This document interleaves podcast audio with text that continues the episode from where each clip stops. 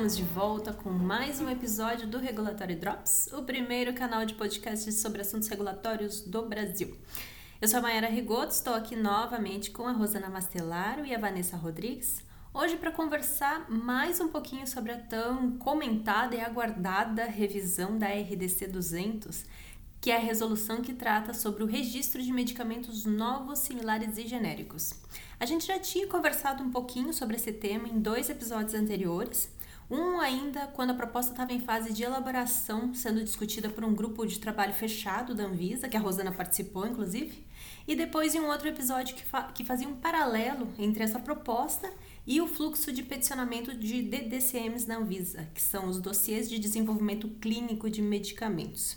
Quem quiser dar uma conferida, é só dar uma pesquisada aí no nosso histórico de episódios. Mas enfim, o tema está na reta final de discussão agora de, de, consulta pública. São duas consultas públicas, a 931, que a gente não vai comentar hoje aqui porque ela trata apenas de, dos códigos de assunto para o registro dos medicamentos novos e inovadores. E a CP 932, essa sim, que é a que traz um, os novos conceitos né, para as diferentes vias de comprovação de segurança e eficácia nos processos de registro dos medicamentos novos e inovadores, que são a via completa e a via abreviada.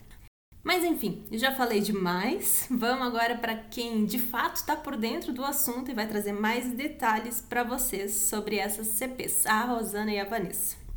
Rosana, o prazo de contribuição dessas consultas aí foi prorrogado, né? Porque tinha sido suspenso por problemas técnicos. O que, que aconteceu? Aliás, né, bom dia, boa tarde, boa noite. Nem deixei vocês se apresentarem, que mal educada, né? Mas vamos lá. Vamos lá, é, né? Boa tarde, bom dia, boa noite, né? Olá, pessoal. Então, teve um problema mesmo de, de um.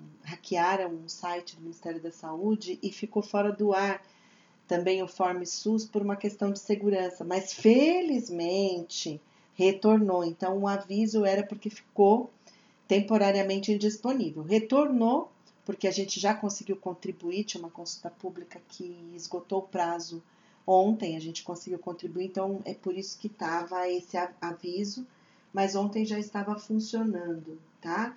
É, agora também ela teve uma extensão de prazo a pedido do setor, porque ela ia esgotar, se eu não me engano, era dezembro, 28 de dezembro, coisas assim, tá? E ficou naquele período de dezembro, que a gente sabe que é crítico, então o setor pediu uma extensão de prazo e foi concedido um prazo maior até fevereiro, né? Por isso que é 26 Caiu naquela semana do pacotinho da maldade, então, o final. Isso, isso. E outra, eu acho que o grande ponto que a gente precisa destacar é que essas são normas de grande impacto, porque são normas que realmente, além de, de mexer com o dia a dia né, da área regulatória e etc., porque são os temas, é, é como se fosse a coluna né, a medula é, é um impacto muito grande pela mudança em si. Então, é, precisa ser discutido, precisa ser avaliado, precisa que cada um lembre do que está no seu portfólio, do que está em mente, né? E veja se está de acordo, né? Se vai precisar de esqueceram de prever alguma situação.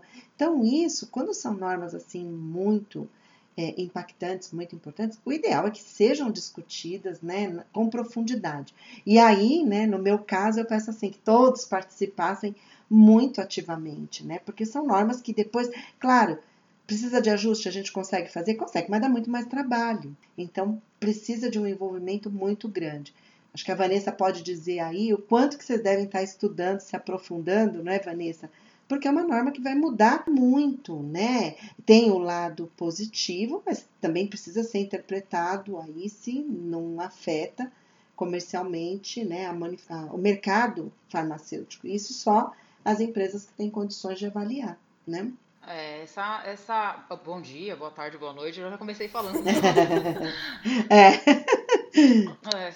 Essa norma, ela realmente, ela, ela vem lá da, era pré-Covid, né? Quando foi feito aquele, aquele edital lá, que eu fiquei no 21 lugar e eram 20 vagas. Né? Eu não consigo, me, não consigo esquecer isso até hoje, muito triste. E a gente está falando que é de dois anos já? Então a gente está falando de dois é. anos que está sendo discutido o texto dessa norma oficialmente na Anvisa. E a gente já vem, antes disso, já a Juliana, né, que já esteve aqui com a gente outras vezes, já vinha fazendo esse texto que foi apresentado lá para o GT, né, que ela também faz parte do GT como consultora. Antes disso, eu lembro de estar tá discutindo isso daí eh, nos anos de 2017, 2018 né? Que foi quando eu, eu voltei para a Eurofarma, depois de ter saído um ano. Eu lembro que eu já voltei discutindo isso daí.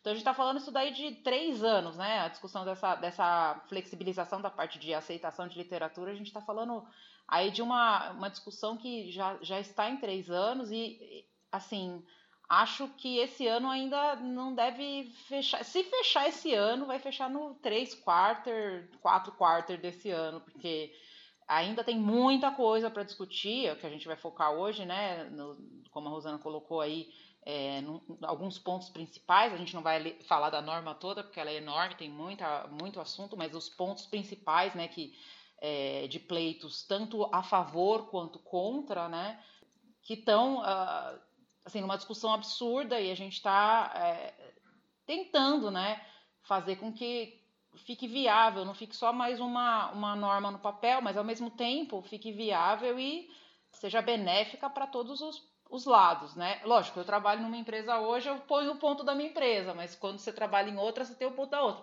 Então, o que a gente é, tá, vai conversar aqui hoje é justamente como que, por que que tá essa, essa demora, né, e esse cabo de guerra aí para conseguir publicar essa RDC aí nova, essa revisão. Vanessa, eu ainda tenho um histórico até um pouquinho antes disso. Né? Eu acredito que foi 2013, 2012, 2013, 2013, 2013, né? Maiara, você lembra, né? Eu lembro de ter tido um primeiro contato em 2013. Claro que não era já essa proposta, né? Ela não, não tinha o desenho de forma que, ela nenhuma. Tinha, que ela tem hoje, mas ela era uma ideia embrionária de sobre o assunto. Ter a possibilidade de você né, para determinadas situações, você não precisar refazer todos os estudos, porque o produto vai ser enquadrado como um produto inovador, né?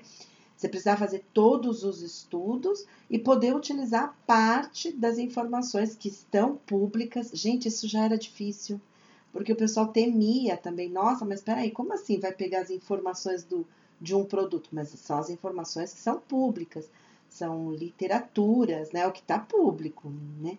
E quando se falou isso, já, já criou uma grande, uma grande preocupação, porque, primeiro, quando você fala em simplificação, já preocupa uma parte das empresas, né, que pensam que está se falando de uma diminuição de régua, né? Então, e não era isso. Era a possibilidade de trazer produtos que já existiam, por exemplo, lá fora, que o preço já não era aquele preço, né? Aqui no Brasil não seria aquele preço como de um produto que de uma inovação radical, teria teria um preço diferenciado, mas não seria um preço de uma inovação radical. Então, vai trazer, ampliar esse leque. E a gente não conseguiu discutir isso porque causava muita preocupação dos dois lados e principalmente que isso pudesse ser uma brecha para trazer produtos né, com, sem uma avaliação profunda de segurança e eficácia. Aí depois sim, aprofundou-se muito essa discussão para resultar nesse trabalho. A Juliana teve grande parte de, de, do trabalho da, da, como é que fala? Grande parte da atuação, né? Se deve a ela, né?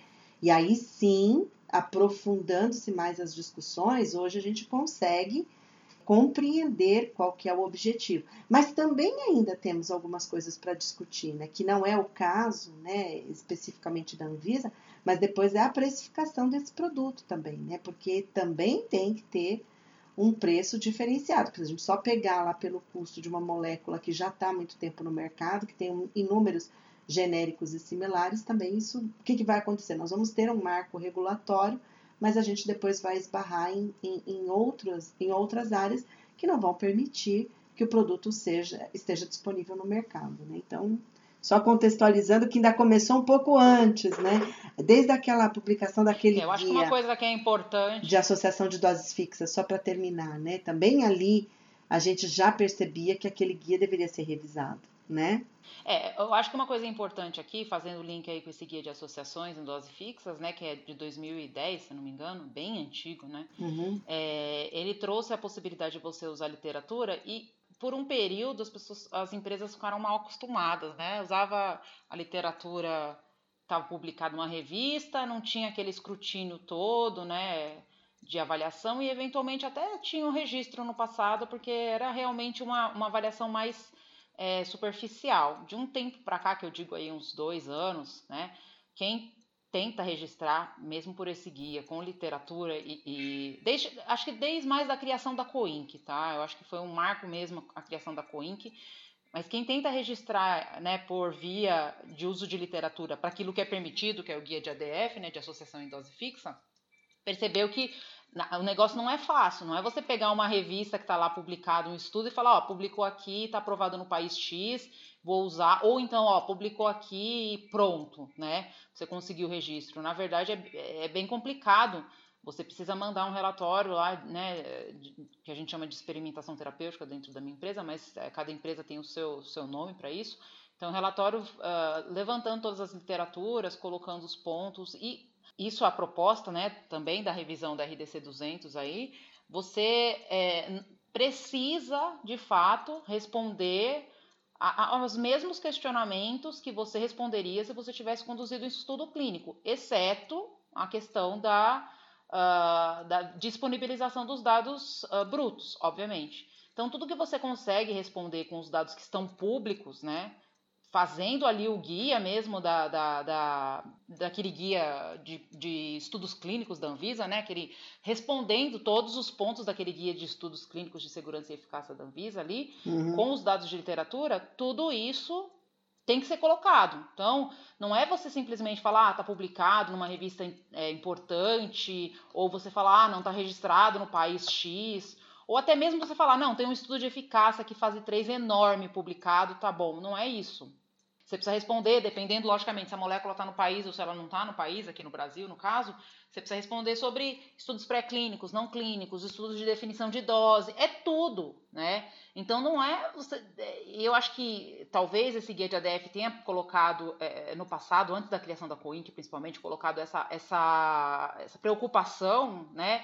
De ah, vai ser simples, mas não é simples. No máximo é mais rápido, porque não é simples e eventualmente nem tão barato, tá? É, é, experiência diz aí que é para mais de centenas de milhares de dólares para você fazer um, um levantamento de informação de literatura bem feito e ainda assim nada te garante isso tem que ficar bem claro na cabeça de quem vai fazer um, um vai fazer uma proposta dessas, tá? Nada garante que ao final do levantamento dessa literatura pública você não tenha que fazer dois ou três estudos clínicos.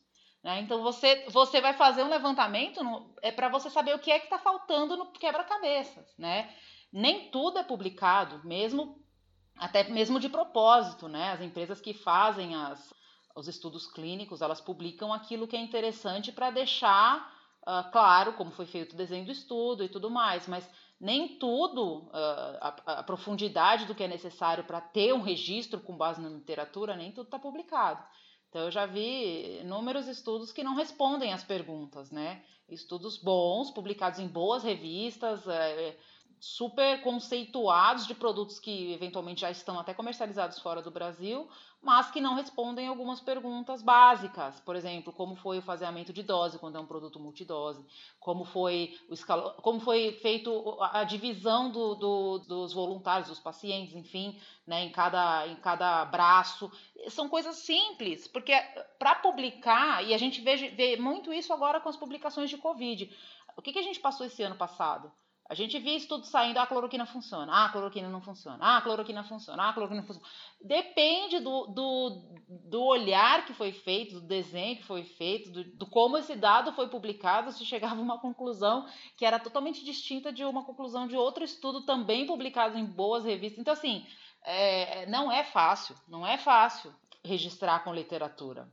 Então tem que tirar esse estigma primeiro, né, de que é, é fácil, né? Esse é um primeiro ponto para tirar, para flexibilizar. Óbvio que a gente tem o outro lado da moeda, né? A gente tem a empresa, como a Rosana está colocando, preocupada, as multinacionais são donas desses dados, preocupadas e cada vez menos uh, publicando informações uh, importantes, caso isso isso já, como no, no, no, internacionalmente isso já é aceito, a gente vai falar disso agora também, a gente está fazendo primeiro um, um overview aqui do, do assunto geral, né? Já, já, já, já é assim internacionalmente, FDA, TGA, Health Canada, cada vez menos você vê o estudo é, com detalhe, né, com detalhamento publicado, né, por conta dessas questões. Então, e uma pergunta então para as duas, só para entender. Como isso, eh, vocês colocaram isso, eu sei que isso já é colocado para a Anvisa há muito tempo também, que inter, internacionalmente já é feito, por que, que tem tanta resistência? Essa resistência é só no Brasil ou é uma resistência fora também? Como que vocês estão enxergando isso? Por que, que tem tanto, tanto problema para conseguir fazer valer isso aqui no Brasil, aqui não, aí no Brasil, se fora já é assim a regra? Qual é a, a questão? Eu acho que tem uma questão de preço também, né? Não, eu, eu, entendi. Eu acho que aqui tem uma questão. Uh, o Brasil é um país estranho para medicamentos, né? A gente tem políticas diferenciadas. Por exemplo, eu, essa semana eu fiquei sabendo que a insulina nos Estados Unidos, que aqui é preço de banana, né, praticamente, custa 1.590 dólares um, um, frasco de insulina nos Estados Unidos. Sim, então a, é a, gente tem uma política de preço já diferenciada. Então a, o inovador e a gente é uma população gigantesca que consome medicamento, né? Então aqui não é um mercado pequeno, né? Não é um mercado, por exemplo, de um país que tem, sei lá, 40, 50 milhões de pessoas, né? A gente tem aí 250 milhões de pessoas que consomem medicamento Outra coisa que a gente não precisa ir na farmácia com a receita para comprar as coisas, né? Que nem nos Estados Unidos. Isso que eu ia falar. Eu ia falar exatamente isso. O controle da prescrição aqui é, é bem então, diferente. O potencial né? de perda é, para uma, uma empresa, né? Que tenha isso, é, que queira eventualmente trazer isso para cá, é grande, né? Agora, vamos pegar um caso de um, de um medicamento que não tem aqui no país, mas tem fora. Porque o, o, o cerne de, dessa resolução é isso Alguma coisa que está lá fora, que o cara não quis trazer aqui para o Brasil, e uma empresa quer trazer essa inovação para cá, né? E fazer um estudo ponte com esse medicamento internacional. Às vezes esse, esse medicamento não veio para cá porque o mercado não era favorável. Mas às vezes não é isso, às vezes é questões de acordos comerciais com as empresas que estão aqui no país e que eventualmente é, são os holders né, desse, desse registro. Né? Não vale a pena, por questões comerciais, colocar uma indicação aqui, enfim. É, agora, você imagina, se amanhã a empresa detentora né, desse registro internacional resolve vir para o Brasil, ela já vai ter um. Já vai ter um.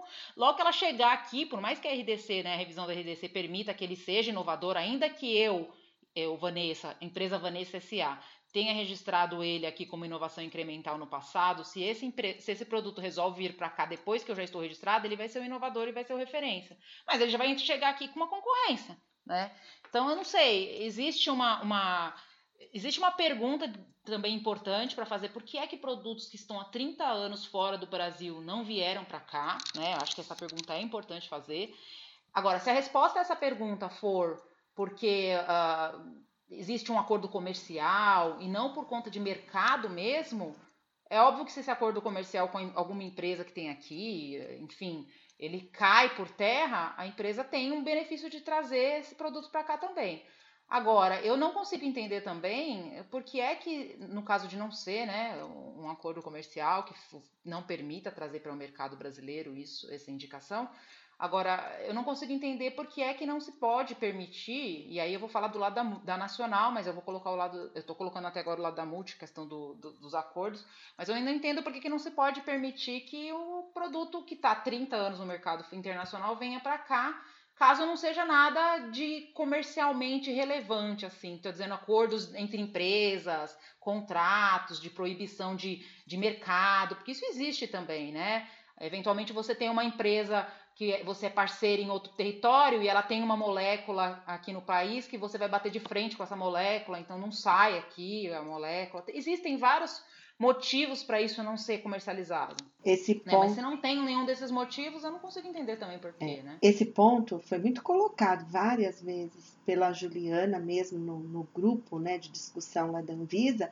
porque às vezes ele não é interessante para uma empresa, mas pode ser interessante para outra. Então, uma, um dos pontos que ela sempre bateu muito que poderia ampliar o acesso da população a determinados produtos, né, ou produtos com, às vezes não é exatamente o produto, mas é com uma outra indicação. Então, é essa que é a grande pergunta. E aí, Mayara, é o que você fala. Eu não sou uma pessoa que conheço profundamente questões de preços, de custo. e as questões comerciais, porque isso são as empresas, né, que trabalham e a gente lá a gente não, não tem esse nível de detalhamento.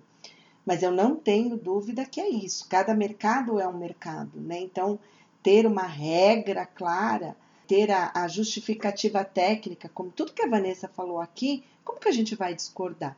Eu nem não acho que você simplesmente vai pegar estudos, de, eh, dados de literatura e registrar nenhum produto no Brasil. Eu acho que a gente não está mais nesse nível, porque o dia que a gente estiver nesse nível, esses produtos já vão virar de notificação simplificada, né? Que a própria Anvisa já não tem mais dúvida em relação à segurança desses produtos, são produtos muito bem estabelecidos.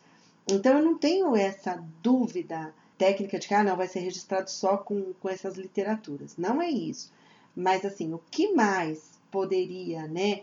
ser necessário ou não, e depois eu acho que tem um ponto que a gente precisa desenvolver muito, ainda, né? E aí, tanto por parte da Anvisa como por parte do setor, que é isso de deixar normas mais abertas e você partir para a justificativa, você apresentar o que é necessário. Existem empresas também que não, não se sentem confortáveis com isso, porque elas gostam de ter ali um checklist bem claro e o que ela vai apresentar. Então, também não é, às vezes, um mercado para todo tipo de empresa, né? Às vezes, você pode ter sim o regulamento, e ter empresas que não, não, não se interessariam por essa categoria, mas vão usar esse regulamento para registrar lá o genérico, similar ou a inovação radical, e talvez não trabalhar com esse produto.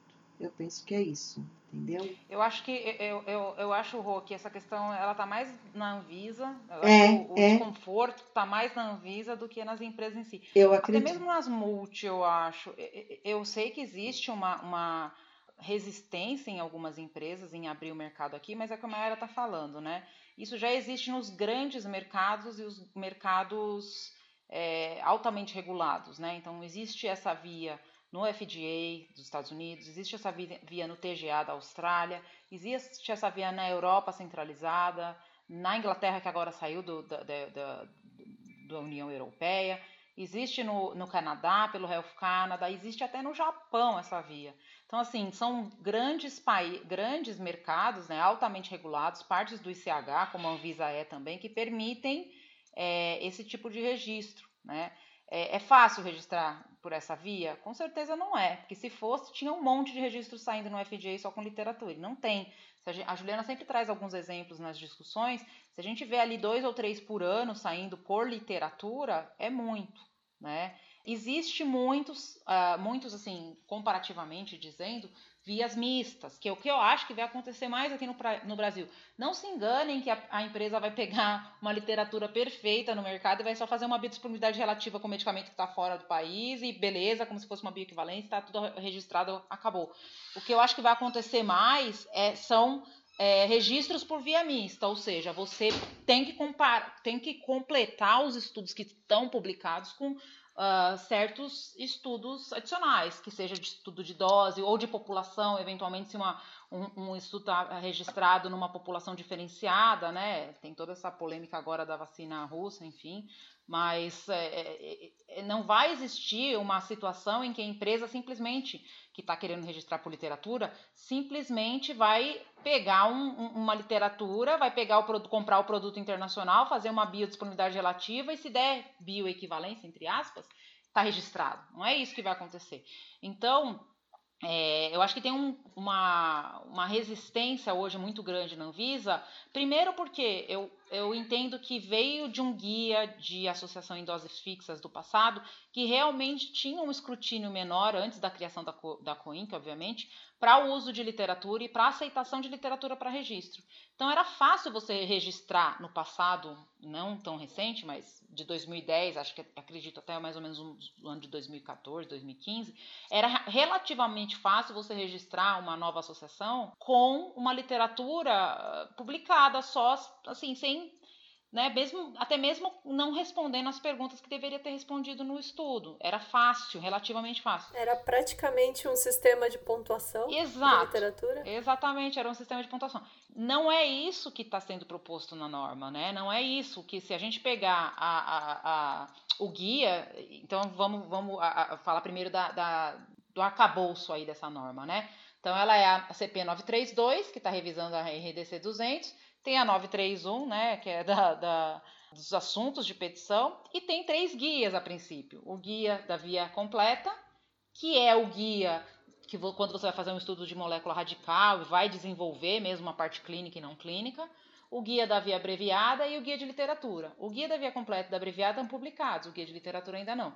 E o guia da via abreviada menciona o guia da via completa no sentido de que você precisa, eu não canso de falar isso quando alguém fala para mim que literatura é fácil de registrar. Você precisa, na sua literatura disponível, responder as mesmas questões que você conseguiria responder se você tivesse conduzido o seu estudo clínico, né? Então você imagina, quando você faz o estudo clínico, você tem todos os dados centralizados.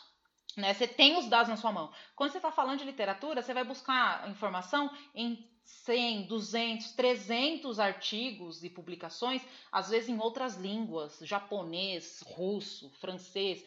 Você precisa ter uma. Primeiro, você é uma pessoa que fala um monte de língua, né? Tem que traduzir esse monte de artigo, tem que. Se gasta um, um tempo e um, um, um, valor muito grande para você preparar seu, o seu mecanismo de busca de literatura, né? Então, como que você vai. Quais são as palavras que você vai incluir na sua busca sistemática? Quais são as que você vai excluir? Em quais bases você vai procurar? Em quais línguas você vai procurar?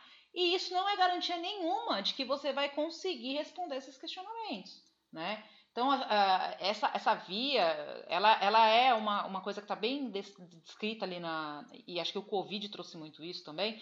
O que está descrito ali no guia da, da via abreviada é: ela veio para não repetir estudos que já existem, desde que esses estudos que já existem respondam às perguntas que são necessárias, né? Então, assim, eu, eu vejo muito hoje essa, esse medo, não é medo, esse receio da Anvisa em em alguns pontos, eu acho que agora cabe a gente falar quais são os principais pontos de discussão dessa norma, justamente por conta desse histórico que a gente teve com o guia de ADF, né? E também. É, mas acho que eles são a régua, né? Eles que vão falar o que tá bom ou não agora. E também, Vanessa, do mesmo jeito que eu falei que em 2013, 2014 a gente não conseguia falar sobre esse assunto, possivelmente eles também têm o histórico dessa preocupação por parte de outras empresas se poderia haver uma flexibilização exagerada é, e ter produtos que depois, né, é, não vamos esquecer que a Anvisa é um órgão de vigilância sanitária. Então, eu, isso eu acredito também, que ela também tem essa preocupação. E até que ponto, né, essa preocupação é ela que é o divisor de águas, né, para também ela não bloquear, né, de ser depois uma norma que não se consegue cumprir e também não favorecer, porque você sabe, Existem também aqueles que procuram só as brechas da regulamentação, né, para trabalhar. É, e um ponto, só já que você falou dos guias, Vanessa, que eu queria destacar, quando foi prorrogado o prazo da 200, não havia sido prorrogado o prazo dos guias oficialmente para contribuição. Mas agora eu acabei de acessar, tanto o abreviado como o completo, ele permite também contribuições. Então também é interessante a gente destacar que faz parte da compreensão do arcabouço regulatório, né, a leitura desses guias e, inclusive, eles estão abertos também para contribuição. E a pena de que o de literatura ainda não foi disponibilizado, né? já que essa é a grande mudança, talvez isso é, desse mais conforto, mais segurança né? para quem ainda tem, teria algum receio. Uma pena que esse até o momento não foi disponibilizado. Né? E com relação à participação das empresas com contribuições para esses guias, vocês consideram que ela foi efetiva, né? Ou as empresas ainda estão um pouco tímidas? Porque eu lembro, pelo menos lá na época de 2013, da discussão, uh, claro que o foco era um pouco diferente, mas parecia que as empresas tinham um pouco assim de dificuldade para falar sobre o tema, porque era um território assim meio que desconhecido. Isso mudou é, agora? Eu, é. eu vou falar. É, da minha parte, não, o pessoal conseguiu contribuir, tivemos contribuição. Foi uma pena porque é o seguinte, o completo a gente desenvolveu junto com a Anvisa, né? A gente teve um tempo de discutir, inclusive em conjunto com a Anvisa. O abreviado depois não, não tivemos um tempo tão longo, mas foi discutido com o setor e eu me lembro que a gente enviou contribuições. Assim, eu não me lembro exatamente de detalhes, mas eu lembro que de novo, né, as pessoas já estavam, quem participou mesmo, quem se envolveu, desde o início que a gente disponibilizou que era a minuta que a Anvisa ia discutir com o grupo de trabalho da Anvisa. Depois a gente foi aprofundando as discussões e discutindo é, até chegar nesse momento da 932. Quem acompanhou tudo isso, que percebeu essa evolução, conseguiu trazer contribuições, sim. Por quê? Porque foi o que a Vanessa falou, já existe em vários outros países, né? Então você também conseguia avaliar como é que estava lá, depois você fazia interface com o mercado farmacêutico aqui no Brasil e conseguimos ter contribuição para os dois. Eu me lembro, a gente conseguiu contribuir. O, completo, se eu não me engano, até foi feito em conjunto. Dentro do GT, né? com, né? É, isso é mesmo. O completo foi feito em conjunto com os membros do, do GT, depois teve poucas alterações, e o abreviado a gente encaminhou. Só que para esses dois guias não é o mesmo sistema do FormSUS, é aquele Line Survey. Então você não consegue acompanhar as contribuições, né? Mas eu acho que o pessoal já estava assim, em condições de contribuir. Mayara, pelo menos não, não, né, alguma contribuição foi. Claro que, mas o mesmo esquema de guias, guias são depois, eles podem ser revisados, né? Certamente, à medida que for utilizando, é que serão as melhores contribuições. Porque aí sim, né? Senão a gente fica revisando meio é, é, sem um profundo conhecimento, sem ter esses projetos na mão, né? Agora o de e literatura. A base desses guias hoje hum. dá para se dizer que estão seguindo os procedimentos internacionais? É. É, no, no caso, aí teve uma grande contribuição da Juliana, trazendo isso e, e todas as referências. E sim, estão. Ela ainda tinha sugerido até mais um guia, que eu achava muito interessante, que era para as reuniões, porque tem reuniões aqui previstas na norma, né? Porque são exatamente isso que a Vanessa falou, não é um desenho clássico, nem mesmo para os desenhos clássicos. Você tem as reuniões pré-submissão, nesse caso aqui eles são mais é, é, importantes ainda, porque você vai mesclar possivelmente, né? E ela também tinha feito essa sugestão, porque existem modelos desses guias também, mas esse talvez fique para um momento posterior. Eu acho que agora eu queria fazer o link, aproveitar que vocês estão falando do internacional e já colocar aí os três pontos de maior é, discussão, né, é, justamente porque estão é, diferentes do que é internacionalmente. Então, a primeira pergunta, acho que para todo mundo que fosse contra isso, né, seria a, a pergunta que eu sempre me faço para quem é contra: se a Anvisa tivesse exatamente o mesmo comportamento que as agências que já existem, né, é, que já têm esse, esses guias implementados, essas grandes agências, e tivesse a mesma régua, essas empresas estariam confortáveis com isso? Acredito que a resposta seria sim, porque essas empresas já estão, acredito, tá? Não sei se a resposta seria sim, mas acredito que a resposta seria sim, porque essas empresas já têm esse, esse, uh, essa ferramenta, né, essa via fora em grandes mercados. É lógico, a gente está falando aqui de é, mercado brasileiro que tem custo diferenciado, que tem a liberdade de comprar as coisas na farmácia sem receita, isso tudo são, são pontos a se considerar do ponto de vista comercial.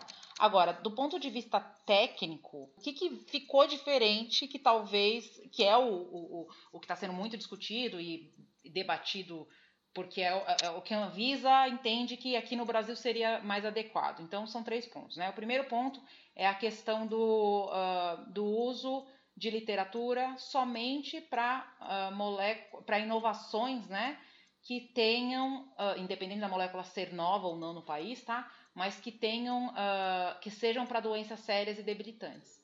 Então, eu não poderia, por exemplo, usar uma literatura para um medicamento antialérgico, por exemplo, né? Existem algumas exceções ali, eles colocam um parágrafo para antibiótico, já que antibiótico é uma coisa que é interessante você ter a maior, quantidade possível, né, para poder tratar aí quando tem doenças resistentes e tal. Mas no mais, é, categorias que não são é, para doença séria debilitante, isso, o conceito está na, na RDC de priorização, né, não seria aceito o uso de literatura. Ou seja, você quer fazer uma, uma inovação com duas moléculas que já existem no Brasil, mas com uma dose diferente, que eventualmente já tenha fora do país, para uma indicação diferente que a literatura já, já esteja publicada. Se for para uma, uma, uma, alergia, por exemplo, que não é séria, você não poderia usar nenhum tipo de literatura. Você teria que conduzir os estudos por você. E nesse caso, como a molécula já é nova, obviamente você poderia pular aí pré-clínico, clínico, mas você teria que fazer, por exemplo, o estudo de dose, mesmo essa dose já sendo conhecida internacionalmente. Então, esse é um ponto é, de bastante é, é, desentendimento entre as empresas que querem inovação, principalmente, né, as, as nacionais que querem é, viabilizar isso daqui de inovação, e a Anvisa, por que é que está sendo uma régua tão mais crítica aqui do que fora? Então, porque será se e, e aí eu me, eu me pergunto, eu Vanessa me pergunto, será se é por causa que no passado teve essa experiência com a ADF e se entende que vai ser mais fácil, eu totalmente discordo dessa questão de ser mais fácil, e por isso é, se coloca para essas restrições, porque essas daí valem a pena você viabilizar isso mais rapidamente, porque não é nem fácil e nem rápido, como a gente está falando aqui desde o início, né? Se a gente for fazer da forma como é feito internacionalmente, nem fácil e nem rápido é isso, né? Então, esse é uma, o primeiro ponto e a primeira pergunta, né? Por que é que a Anvisa manteve isso dessa forma? E uh, me parece né, que existe uma coisa um pouco cultural até né, disso. Não, eu não vejo que são as empresas que estão dizendo, ah, não, não pode, tem que ser só para doença séria. Eu não vi ninguém falando isso em nenhum fórum, mesmo as multi eu não vi. Existem outras reclamações das multinacionais, né? Mas não é da restrição para doença séria debilitante, sim na questão do, do acesso aos dados, ou eventualmente de uma facilitação de, do registro, que não é o caso, como a gente está dizendo aqui, não, não deveria ser o caso, não é, eu não sei, mas não deveria ser o caso, uh, deveria ser a mesma régua, né? A Anvisa deveria aplicar a mesma régua para literatura ou conduzido internamente. Então, esse é um ponto que uh, não se chega num acordo, né? E é, é o principal, porque se isso não for viabilizado, muito pouco a gente vai conseguir fazer aqui, né, no, no de inovação. Talvez esse seja, a Anvisa queira colocar como um primeiro momento, não sei também, né? A gente não, não, não tem ainda a, a, a devolutiva né, da, da, da, discussão que a gente fez em cima desse tópico para saber qual é de fato o medo, o receio da Anvisa em abrir isso como é internacionalmente. Não existe essa restrição nas grandes agências que é, têm uh, a via de literatura. Então a gente não, não sabe ainda qual é o receio da Anvisa em cima desse assunto, né? Não sei se vocês querem comentar alguma é, coisa. Uma coisa que me veio à cabeça agora, mas imagino que não é isso, mas eu lembro disso, acho que quando foi discutida a de priorização de doenças, aquela que foi junto com a de doenças raras, mas que assim, ai, não podia abrir para muitos casos, porque senão a fila ia migrar de lugar, né? Ia sair da normal e ia para de priorização. De abrir um leque muito grande e eles terem muitos casos para ter que avaliar nesse sentido. Mas eu imagino que não, porque que nem vocês já comentaram, mas é caro para fazer isso e é, e é mais difícil às vezes, talvez. Então, eu não sei se seria esse o motivo de que você vai estar tá abrindo um leque muito grande para um desenho novo. Não sei se é esse o receio. Eu acho que pode ser, Má, porque se, a gente pensar na estrutura dessas outras agências, realmente elas têm. É, a estrutura. É, capital humano é muito maior do que a Anvisa, né? A Anvisa é muito pequena, né? E faz o que faz ainda, ainda consegue fazer tanta coisa que não tem ideia como é que eles conseguem. Que eles não dormem, não é possível. E, e, eu acho que existe um ponto desse, porque quando eu falo que é difícil, eu, eu, falo que é difícil, mas você flexibiliza isso, eventualmente um ou outro vai conseguir que hoje não consegue. Então a, a carga vai aumentar. Por mais que aumente, vai, sei lá, cinco produtos por ano, né, que cinco empresas consigam fazer, mas é um aumento, né, é um, é um aumento. Né? E também existe uma, existe uma, eu vejo muito isso acontecer em discussão. Existe uma, uma um entendimento errado e eu, toda hora eu vou falar isso, gente. Desculpa, mas toda hora eu vou falar isso. Existe um entendimento errado de que você pode pegar um negócio que está publicado uh, e simplesmente falar, ó, tá aqui na revista, eu vou registrar e pronto, acabou. E não é isso, sabe? E vai ter muita discussão de, de empresas com a Anvisa querendo forçar essa, essa simplificação extrema. Ó, oh, mas isso aqui está publicado, está registrado numa agência altamente regulada. Já acontece hoje. Uhum. Sim, pois então, isso sim acho que pode aumentar muito, porque pode acontecer de ter várias empresas pedindo várias reuniões para mostrar para projeto, a ideia, etc, até para saber, né, se vai para frente ou não com o estudo. Mas sim, pensando de uma maneira bem simplista, até poderia ser esse um dos motivos.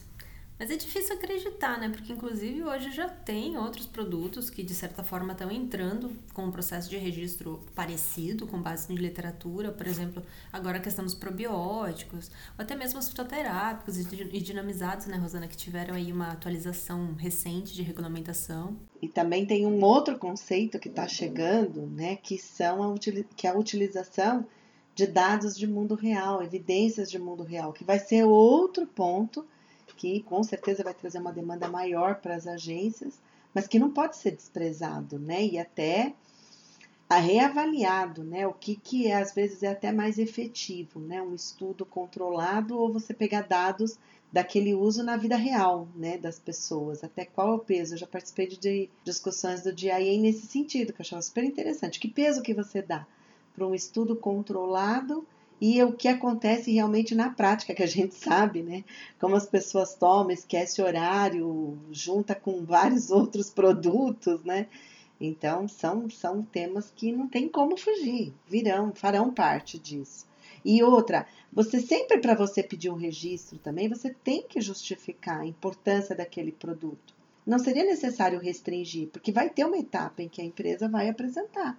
Concordam, né? Então, e poderia ampliar o leque. Mas eu também acredito, não, não sei, mas eu acredito que também seria uma tentativa de não banalizar e sobrecarregar. Eu acho que é isso mesmo. Fica a dica, se for, se for de fato isso, talvez o receio é de tentar montar uma proposta meio termo, então de que tem um escalonamento, a não sei que comece de uma com tais produtos, mas depois amplie, porque de fato restringir, se no resto do mundo não é feito assim, não faz sentido nenhum. Se for por questão comercial, não deveria ser a Anvisa que está olhando isso, porque questão comercial não é Anvisa, né? É sanitário. Então, acho que tem que aprofundar um pouquinho mais, talvez aí o porquê, né, desse receio, de tanto receio. É, mas eu, eu acho também que a discussão veio num, num momento certo, há dois anos atrás, só que agora ela está num momento ruim. A gente teve aí essa questão da pessoal querendo enfiar a goela abaixo, as coisas na boca da Anvisa. Também. É. E aí você imagina, uhum. ah, tá registrado na FDA, então tem que aprovar aqui. Então, assim, infelizmente, essa discussão agora ela tá no auge dela, mas num momento, é, um momento político muito ruim. É, eu entendo ainda mais agora a, a, restrição da Anvisa nisso, principalmente pelos é, acontecimentos recentes, né?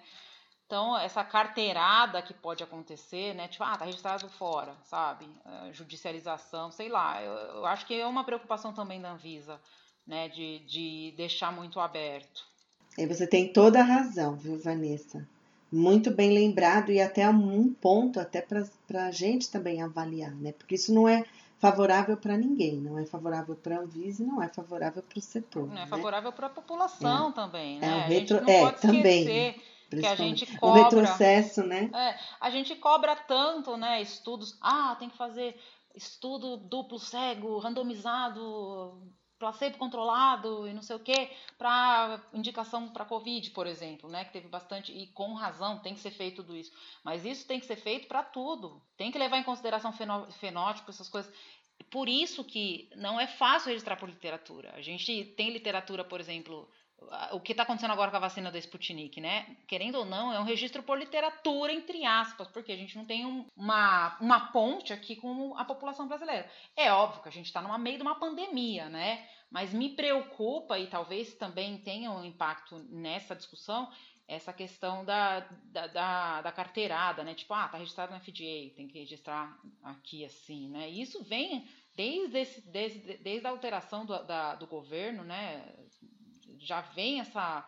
Ah, por que, que tem que aprovar aqui se está registrado nos Estados Unidos? Essa síndrome de, de cachorro vagabundo, sabe? Que a gente tem, tipo, não, a gente não é capaz de fazer as coisas. Gente, pelo amor de Deus, a Anvisa é membro do ICH.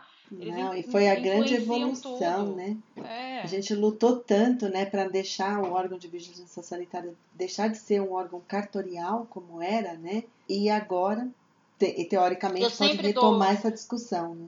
É, eu sempre dou o exemplo da talidomida, porque eu tive lá no FDA o ano retrasado, né, fazendo um curso, e o FDA, uh, ah, nos Estados Unidos, foi o único lugar onde a talidomida não entrou, e por conta de uma, de uma das revisoras lá, né, que ela questionou essa questão do, dos, dos enantiômeros lá, e a empresa não tinha o dado, eles desistiram de registrar nos Estados Unidos. Então, o que, que uma agência forte com conhecimento técnico não é capaz de fazer para proteger a população, né? Então, gente, pelo amor de Deus, né? Não é, não, não, o negócio não é assim. E, e não, não, não pode forçar essas coisas. Mas isso é uma discussão política que cabe nesse momento porque acaba fragilizando um pouco nossa, as nossas conversas. porque a Anvisa se sente com certeza, no meio de tudo isso que está acontecendo, um pouco uh, fragilizada, colocada para trás, e não pode, né? Não, não dá. Ainda mais quando está falando de dados de literatura, que são enviesados. Eu falei agora no começo, ah, a cloroquina funciona, a cloroquina não funciona, a cloroquina funciona. Quantos estudos no ano passado eu vi? Até agora eu não sei se funciona ou não funciona, porque eu vejo tudo que funciona, vejo tudo que não funciona. Então, assim, depende do desenho, depende do, do, do, do, dado que é publicado, da forma como o dado é publicado, da interpretação que a pessoa dá no dado. Sim, sim. Então, assim, qual, qual o parâmetro que está analisando, né? É, se você não tiver uma, uma agência que não tenha viés nenhum com empresa ou com fins políticos, uma, uma agência totalmente neutra para olhar isso de uma forma completamente neutra e decidir se isso é bom para a população ou não, você não consegue eh, chegar numa conclusão. Então, assim, é essencial o trabalho da Anvisa. É uma pena que isso está acontecendo agora. A gente está falando disso, tem, tem a ver com o assunto, mas não é o assunto principal. Mas é uma pena que isso está acontecendo agora, porque acaba um pouco fragilizando a discussão desse, desse tópico, eu acredito. O outro ponto que eu queria é, discutir aqui, que eu acho que é importante, que está uh, é, sendo bastante é, questionado, é a questão da, da, do uso de dados comerciais, ou seja, 10 anos de comercialização, para qualquer tipo de inovação. Então, fora do Brasil, na, nessas grandes agências que eu mencionei, é necessário que você tenha a comprovação ali de volume de utilização para fins de farmacovigilância, né, principalmente, quando a molécula é nova, ou quando a dosagem é nova, ou quando a indicação é nova, né, algumas coisas, quando não é uma inovação mais simples, e sim quando você está colocando alguma coisa que a agência ali daquele país ainda não conhece quando está fora da faixa terapêutica, enfim, coisas é, novas que você não está conduzindo estudo, mas você está se baseando em estudos de produtos internacionais que você quer trazer para o país como inovação. Então existe essa obrigatoriedade ali de comprovar primeiro 10 anos de comercialização. Deve estar tá um pouco ligado com data protection também internacional, que não tem no Brasil. É, mas aqui na, na, na proposta da Anvisa colocou-se essa necessidade para qualquer inovação. Então, se a inovação é, vou juntar a DF, por exemplo, né? Que hoje eu posso fazer e eu, eu falo de farmacovigilância ali dentro do relatório de experimentação terapêutica, mas eu não comprovo que o produto está registrado há 10 anos, né? Até porque tempo às vezes não tem nada a ver. Você pode ter um produto que está registrado há 10 anos é, e vendeu duas caixas. Quantidade é, de exposição. é, exatamente, a quantidade de exposição. É. Às vezes vender um milhão, é. né? Mas enfim, está sim na norma internacional. Se a gente quer falar que é para seguir a norma internacional, tem que ser coerente, mas está na norma internacional, só que está diferente, né? Está dizendo que é para novas moléculas ou coisas que eventualmente ali a agência não conhece, né? Em nova indicação, enfim.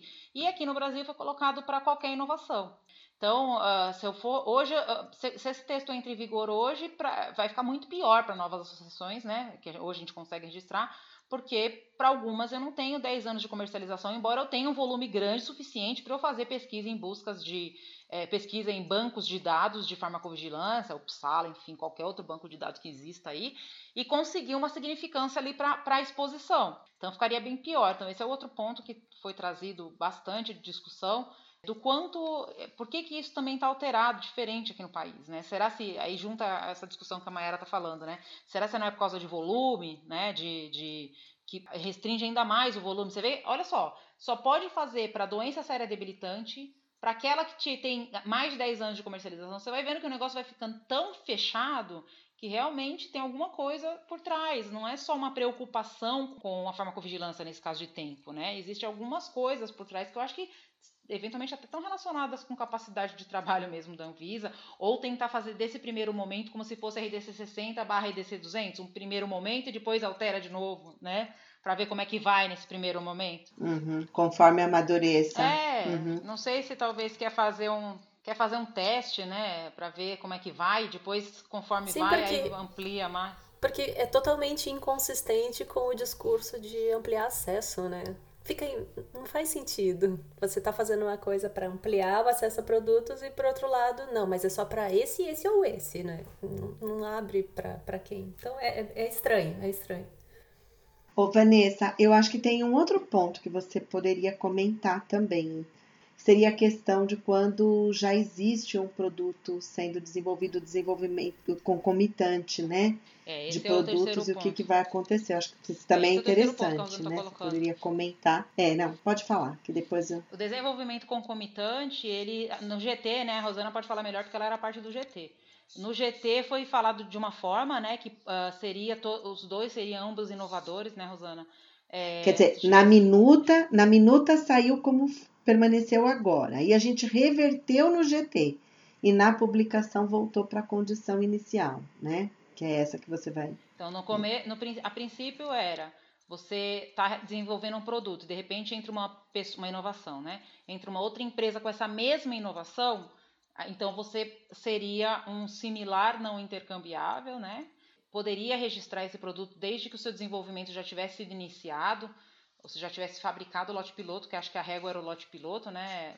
E você poderia continuar com seus estudos, eventualmente fazer estudo clínico, o que é que você quisesse fazer ali que já estivesse em andamento, enfim, né? Mas você seria um, um similar não intercambiável. E aí, durante o GT, como a Rosana comentou, isso foi alterado para, não, se você começou e o cara, você não sabe, né? Porque a Anvisa não dá visibilidade disso, né? é, Quando deu visibilidade, teve uma reclamação bastante grande das empresas é, donas das inovações iniciais, né? Você começou e não sabe quem é que está desenvolvendo. Na hora que sair, você e o cara que estava desenvolvendo junto com você, mesmo que ele tenha pedido registro antes, serão inovadores. E, e isso faz sentido, né? Porque você já, já você eventualmente já investiu no estudo clínico, né? E até esse é o ponto de, de que a gente está discutindo agora com a Anvisa de balanço. Tá bom, posso ser similar, não intercambiável, mas e se eu já tiver investido em estudo clínico, né? Nesse caso eu não poderia ser inovador, porque eu tenho um gasto ali, né, que eu fiz. né? Então, pelo menos para aqueles que já iniciaram os estudos clínicos, fabriquei o lote piloto, não iniciei o estudo clínico, eu posso optar ou para por tentar fazer a adequação ao produto que está no mercado, ou esse seria o balanço, né, uma tentativa de meio termo. Ou ir para o similar não intercambiável, conduzir os estudos. Agora, se eu decidir por conduzir os estudos, eu deveria ganhar uma, ah, uma, uma, uma categoria de inovação. Porque qual é a minha diferença em relação à diferença do que saiu primeiro que eu? Eventualmente nenhuma. Não estou falando do inovador molécula radical. É uma inovação incremental que o cara fez, às vezes, um desenho até menor que o meu, né? Uma outra empresa fez até um desenho menor que a, a, a minha empresa Vanessa S.A. para estudo clínico, só que porque ele teve, fez mais rápido e entrou primeiro na Anvisa, ganhou o, o, o, a denominação de inovador e eu não. Então, essa é a reclamação do setor nesse ponto, né? Uh, por que é que não poderia ser dois inovadores? E aí tem toda uma discussão sobre a RDC de medicamento de referência, a gente entende que teria que alterar a, a, o conceito também de medicamento de referência, eventualmente até na lei, mas não, isso, isso acaba, isso é mais uma tesoura, é mais um funil de, de inovação, porque se você não sabe se alguém está desenvolvendo, você acaba não desenvolvendo, porque você não vai gastar dinheiro, né? Fazendo uma inovação que você não tem certeza que depois você vai ter ou não o, o, a denominação como inovador, né? Então esse é o terceiro ponto que você vê que todos os pontos que a gente comentou só mostra qual vai ser o cenário na Anvisa se essa norma for publicada. Se entrar uma inovação nesse critério na Anvisa nos próximos três anos, vai ser muito.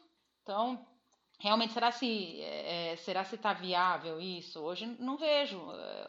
Eu acho até que não vai servir de piloto. Vai servir de piloto para dizer, não, tá muito pouco, tá muito restrito, acho que a gente vai ter que ampliar um pouco mais, né? Mas por um outro lado. E só uma entendo... dúvida. Isso que foi voltou. Eu lembro lá atrás, acho, acho que até era Meiruzi na época que estava na discussão, quando se comentou disso da primeira vez, que ah, duas empresas iniciaram o mesmo tipo de inovação, sem saber uma da outra, e as duas entraram na lista. Que acho que foi a primeira vez que falaram dessa proposta de, de manter os dois como inovadores. É, tem um conceito, acho que é no FDA, que é assim, não é? Que eles falaram que era da Orange, Orange List, eu acho que seria para manter igual no Brasil, não tinha uma proposta assim? Ou é, no falando FDA, bobagem? No FDA, agora é, é bom você puxar isso daí, porque no FDA, infelizmente, é desse, dessa forma, tá? É, e aí esse não, é uma, ele, um ele bom não vira inovador. No FDA, não. se você. Mas esse não é o desejável? Não. Não. não é. Esse não é o desejável. Ele, fica, ele, ele é dispensado de fazer o estudo de bioequivalência, mas ele vira genérico, não é? O, Não vira inovador. Você pode ter feito o estudo clínico final, você vai ter que adequar o seu produto para ser genérico. Aí é o seguinte, Mayara, que até eu estava esperando aqui para a gente comentar. O podcast de hoje a gente está falando porque ainda o assunto está em discussão. Então a gente está aqui, né, entre nós discutindo o que pode vir a ser é, é modificado até durante o período da, da contribuição da CP. Quando oficializar, eu acho que a pessoa assim mais adequada para estar tá aqui com a gente vai ser a Juliana, para dizer exatamente Juliana, o que, que ficou, né? Volta, hashtag volta a Juliana. É que nesse momento também expor enquanto está em discussão não valeria a pena, né? Porque a gente não sabe efetivamente o que vai ficar.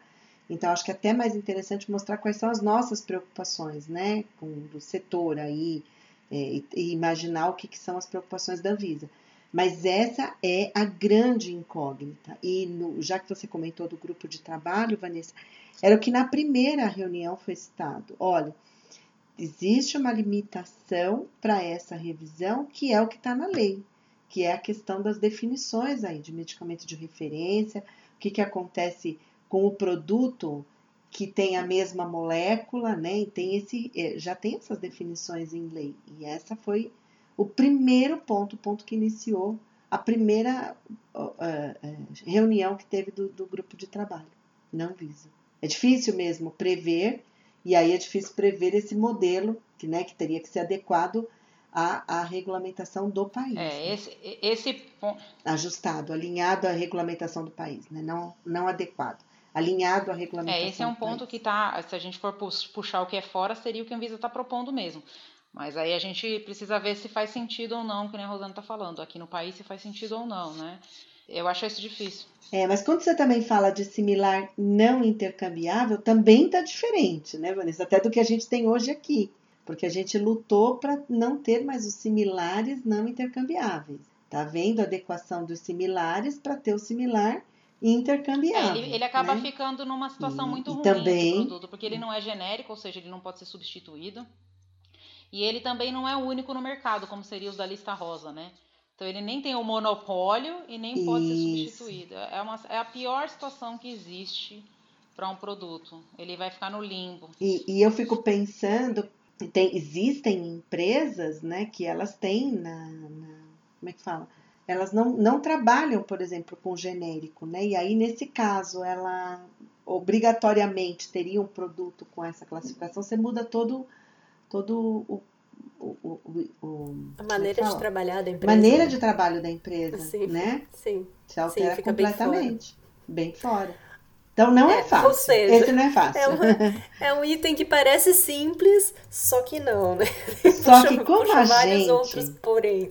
A gente não está aqui só para dizer, né, o que deve ser feito, o que não deve ser feito, também para estimular né, as pessoas a participarem, a discussão, a, discussão a, a, inclusive depois estarem preparados, porque uma hora isso daqui vai ser resolvido. Então, estar preparado para essa mudança, tá aí, né? Fica a dica. Fica a dica, argumente a sua defesa. É, entendeu? E prepare também os dirigentes da empresa que você trabalha, né? Porque pode vir para o futuro, né? O que não dá é para ficar omisso nesse momento. Isso aqui não pode, né? Exatamente. Porque depois, de novo, nessa né, discussão, só daqui uns bons anos a gente espera, pelo menos, né? Mas bem, a gente vai encerrando por aqui, né? Como a gente falou no início, a ideia hoje era só colocar em pauta alguns tópicos principais e mais polêmicos da discussão. Então fiquem atentos, né, que hoje, dia da divulgação dessa gravação, que é 21 de fevereiro de 2021, quer dizer que ainda tem uma semana disponível para enviar as contribuições, a encerra no dia 28. Então não deixe de participar, acesse os textos e os formulários no site da Anvisa e acima de tudo não deixe de discutir o tema internamente na sua empresa, né, de, de avaliar os impactos e de se manifestar, que a hora é agora. Assim que tiver uma sinalização mais para frente, né, sobre os textos finais e oficiais, a gente retorna para mais um episódio sobre esse tema com a nossa convidada especial Juliana Rocha, já está intimada, viu, Juliana? Para passar para a gente então mais detalhes sobre esse novo momento de regulamentação Brasil para o registro de medicamentos novos e inovadores. Para quem está ouvindo até agora, muito obrigada e não deixe de enviar seus comentários e dúvidas para o nosso e-mail de contato, o info.regulatoriodrops.com ou também comentando aí nas redes sociais. Muito obrigada, Rosane e Vanessa. Voltamos em breve para mais um tema.